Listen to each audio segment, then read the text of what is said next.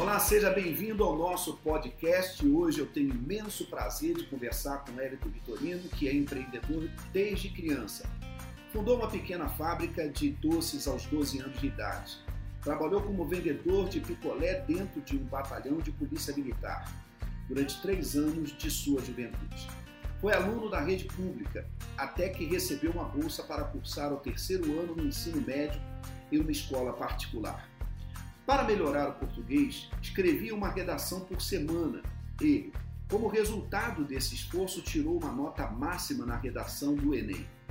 Para melhorar outros idiomas e realizar o sonho de viajar para o exterior, conseguiu o apoio de uma série de instituições.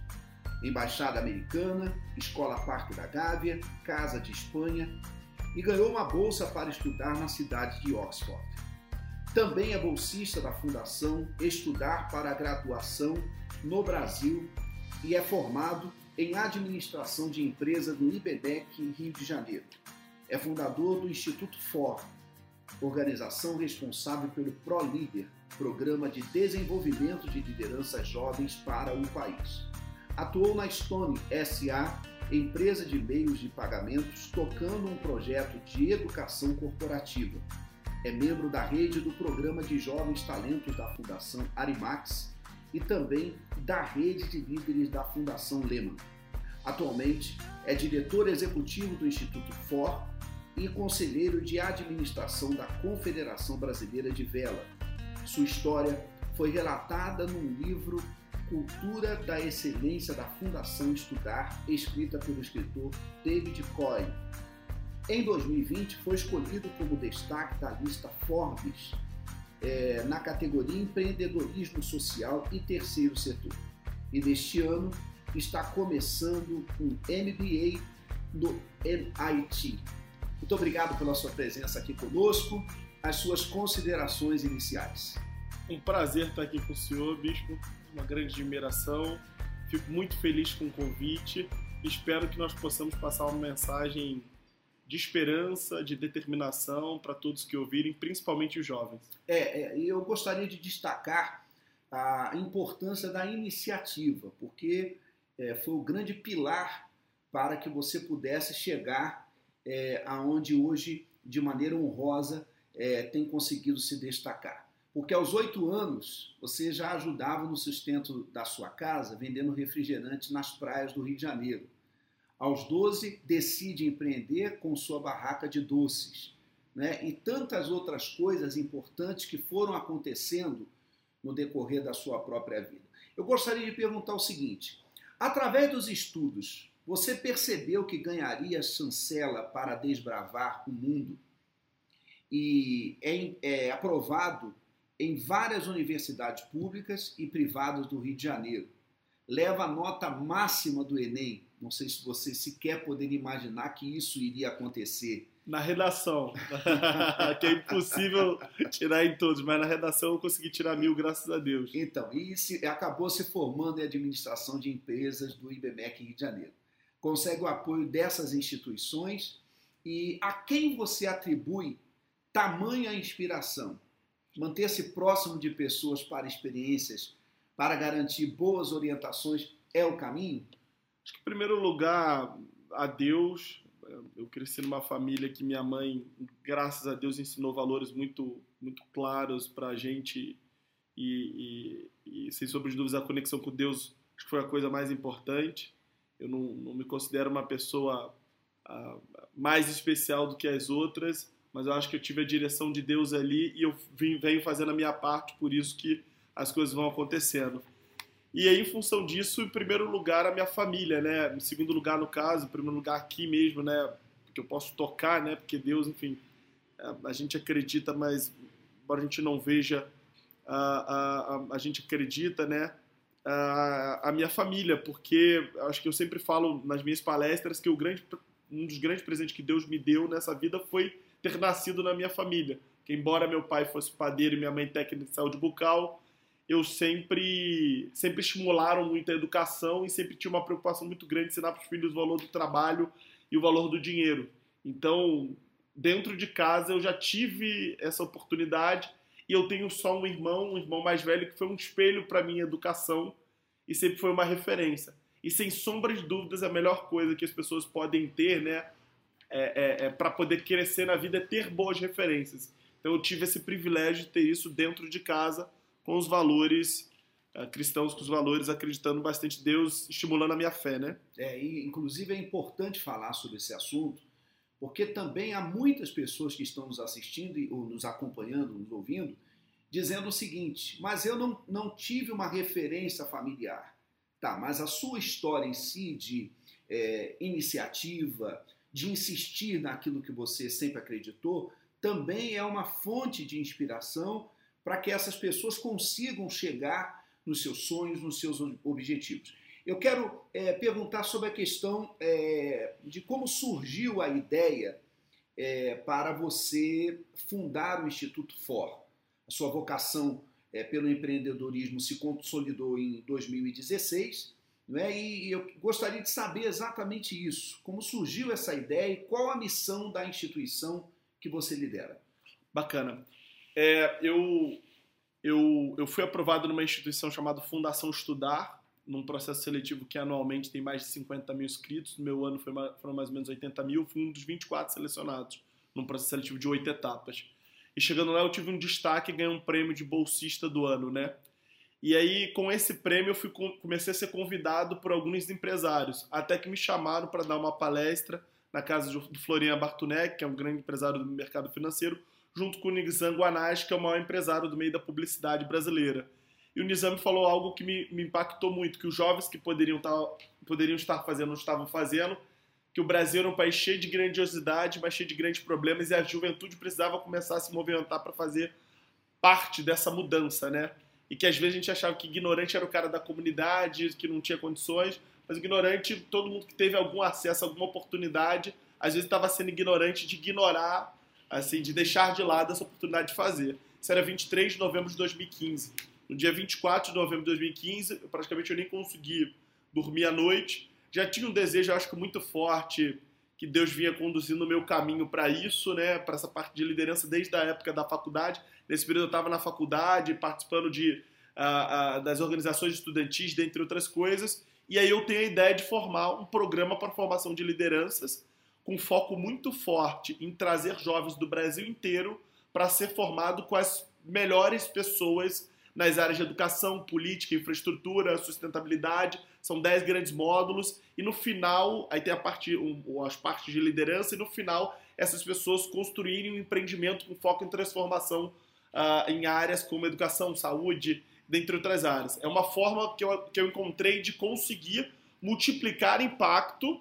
Hoje nós somos o maior programa de formação de lideranças do país. A gente tem por volta aí de 9.500 inscritos, 50 selecionados gente do Brasil inteiro, então conheço quase todos os estados. Temos um pocket desse programa que esse ano vai alcançar 2.800 pessoas, é a nossa meta aí, pelo menos 2.800 pessoas.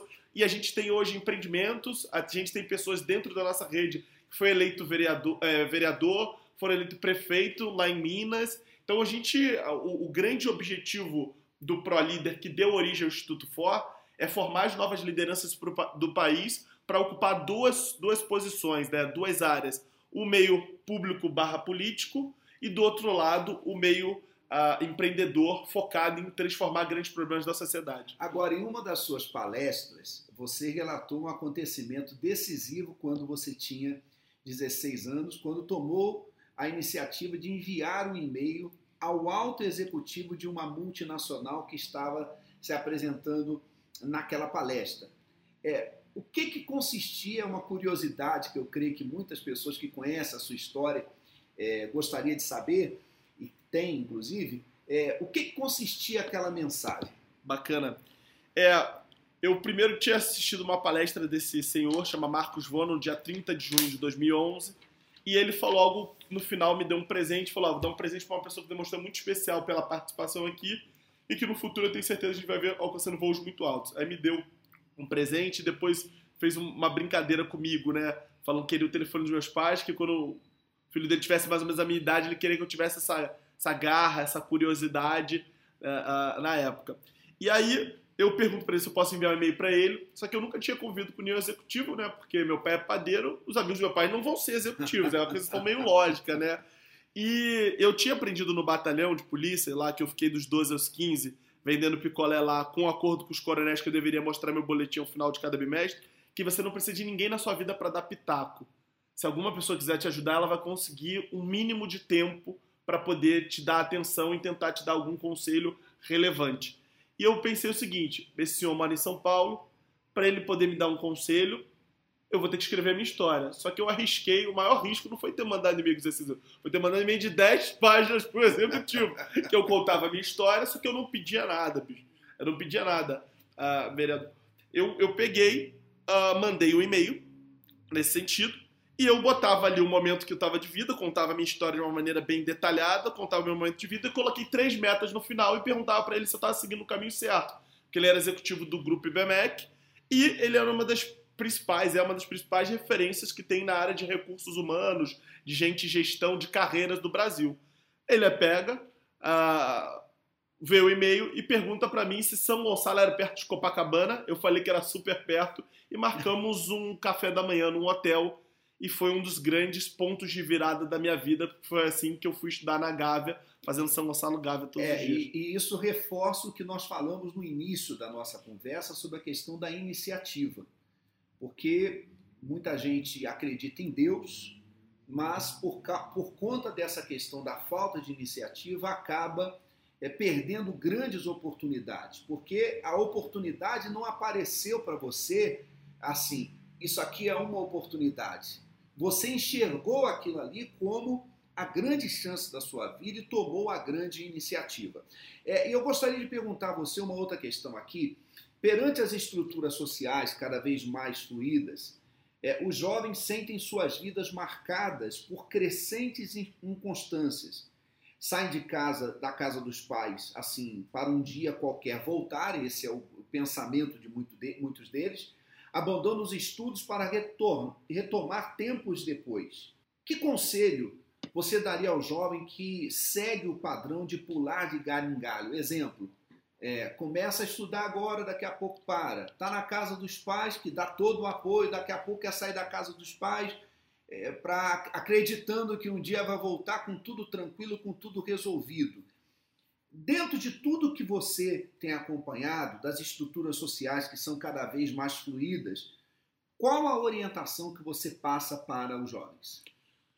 Uh, sem sombra de dúvidas, um dos grandes segredos, eu acredito, de uma pessoa que uh, se torna bem-sucedida ou realizada naquilo que ela faz, ou obtém sucesso, é a perseverança. Uh, e essa, essa questão de pular de galho em galho é muito complicada porque você não cria base nem raiz em nenhum local e isso dificulta muito de você conseguir realmente é, ter um, um, resultado expressivo naquilo que você está fazendo. Hoje eu posso falar, o ProLida é o maior programa de formação de liderança, mas já estou há cinco anos, se eu ter ideia, em 2016, para poder fundar. A gente tem um escritório aqui em São Paulo, Hoje já tem um outro negócio de consultoria que, enfim, abre muitas portas também. Mas foram cinco anos, em 2016 fez mais de 90 noites Rio-São Paulo de ônibus, foi o segundo lugar que eu mais dormi. Hoje as pessoas me perguntam, ah, você viaja de avião toda semana, né? Mas lá atrás foram mais de 90 noites de ônibus. Então a perseverança e a resiliência, eu acho que é o fator principal. Então, uh, o fracasso ele sempre vai estar do nosso lado, né? Eu sempre brinco e falo que a gente tem que correr mais rápido do que o fracasso e não deixar ele alcançar a gente, e somente com a perseverança. Isso é uma forma de você gerenciar as suas emoções. Sim. Sem sombra de dúvida. Em 2019, esteve a convite da Universidade Harvard para palestrar no campus da instituição. Como surgiu essa oportunidade e que mensagem passou naquela ocasião ao público? Bacana. 1 de novembro de 2019, quando aconteceu essa palestra, é, algumas pessoas ligadas a Harvard, principalmente uma, tinha vindo num, num, num evento que eu organizo aqui no Brasil chamado Force Summit, ah, que é hoje um dos maiores eventos de discussão de Brasil, que a gente pega, reúne desde políticos, grandes empresários, a juventude né, ali que está fazendo nesse sentido. E eles ficaram muito bem impressionados com o que eu havia construído, não só eu, quanto meu time, e também com a minha história. E aí teria um evento lá, e aí me convidaram para palestrar, expondo um pouco do trabalho que a gente está realizando aqui no Brasil, que é, a nosso ver, pelo menos Brasil já é um case muito bacana o que o Instituto For faz, e a ver também de Harvard, dentre outras instituições, e também compartilhar um pouco da minha história nesse sentido. Então foi uma oportunidade super bacana fiquei super feliz, né? É, se entrar em Harvard ou no MIT, que ficam na mesma cidade lá em Boston, já é um sonho, né, nesse sentido. E eu tive a oportunidade de palestrar na Harvard Kennedy School, que meu sonho de longo prazo é entrar para a política. Uh, uh, e você tá lá na Kennedy School, que é o berço, né, assim, do que tem de mais próximo do que está sendo discutido no mundo sobre política. Foi uma honra e eu fiquei muito feliz e, e, grato com esse convite. É, quem ouve a sua história diz assim, ele já chegou no ápice, né? ele já chegou no, no, melhor momento da vida dele, então agora ele pode simplesmente administrar o que tem. Mas pelo jeito você não é bem assim. Né? Você já está de malas prontas para estudar na prestigiada MIT. É, e relata para nós exatamente é, como surgiu essa oportunidade e é, o que, que essa nova etapa da sua, da sua vida pode de fato trazer para você e para tudo aquilo que você imagina para a continuidade da sua vida. Bacana. É, desde que eu entrei no IBMEC com bolsa, fui bolsista do ProUni, eu não tinha desejo de fazer faculdade no exterior, graduação, mas eu tinha o desejo de fazer um mestrado, uma pós no exterior. Então eu estou falando que eu entrei na faculdade em 2013, então então esse desejo já não é de hoje, né? Por isso que eu falo da perseverança, da gente não deixar o mundo, as pessoas dizerem que você não pode, você acreditar naquilo, né? Uh, e aí nos últimos uh, três anos, principalmente, eu foquei muito nesse sentido de uh, eu fui em 2018 na Brasil Conference eh, Harvard and MIT para poder conhecer as instituições. Em 2019 juntei dinheiro em um grande empresário chamado Glenn Benchimol financiou uma boa parte da minha preparação eu estando lá fora, fiquei três meses e meio em Boston.